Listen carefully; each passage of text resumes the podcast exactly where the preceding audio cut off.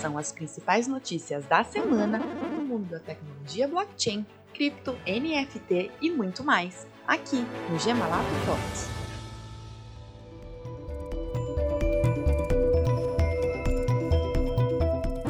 Como os músicos estão surfando na onda dos NFTs? O setor musical está em constante adaptação as reproduções nas rádios passaram para as gravações em disco de vinil, CDs e recentemente chegaram aos streamings. Acesse o nosso blog e saiba mais.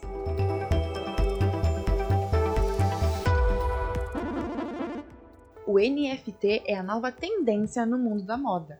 As grandes marcas já começaram as movimentações em torno dos NFTs.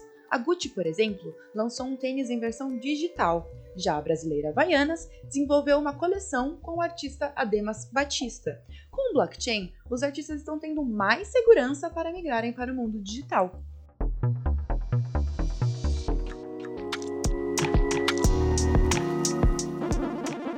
Plataforma desenvolvida pela Gemalato concorre ao WME Awards.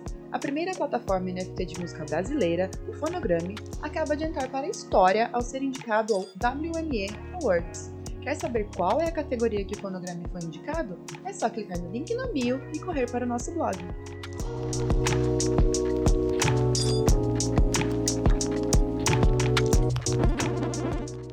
As obras em NFT estão valendo milhões. Alguns, inclusive, já estão faturando muito, como é o caso do artista Beeple, que teve sua arte vendida por 69 milhões, e da brasileira Mônica Risoli, por cerca de 28,4 milhões de reais.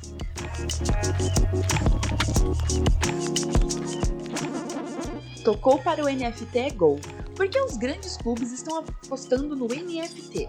Real Madrid ao Corinthians. A resposta você encontra em nosso blog. Acesse o link na bio e confira agora.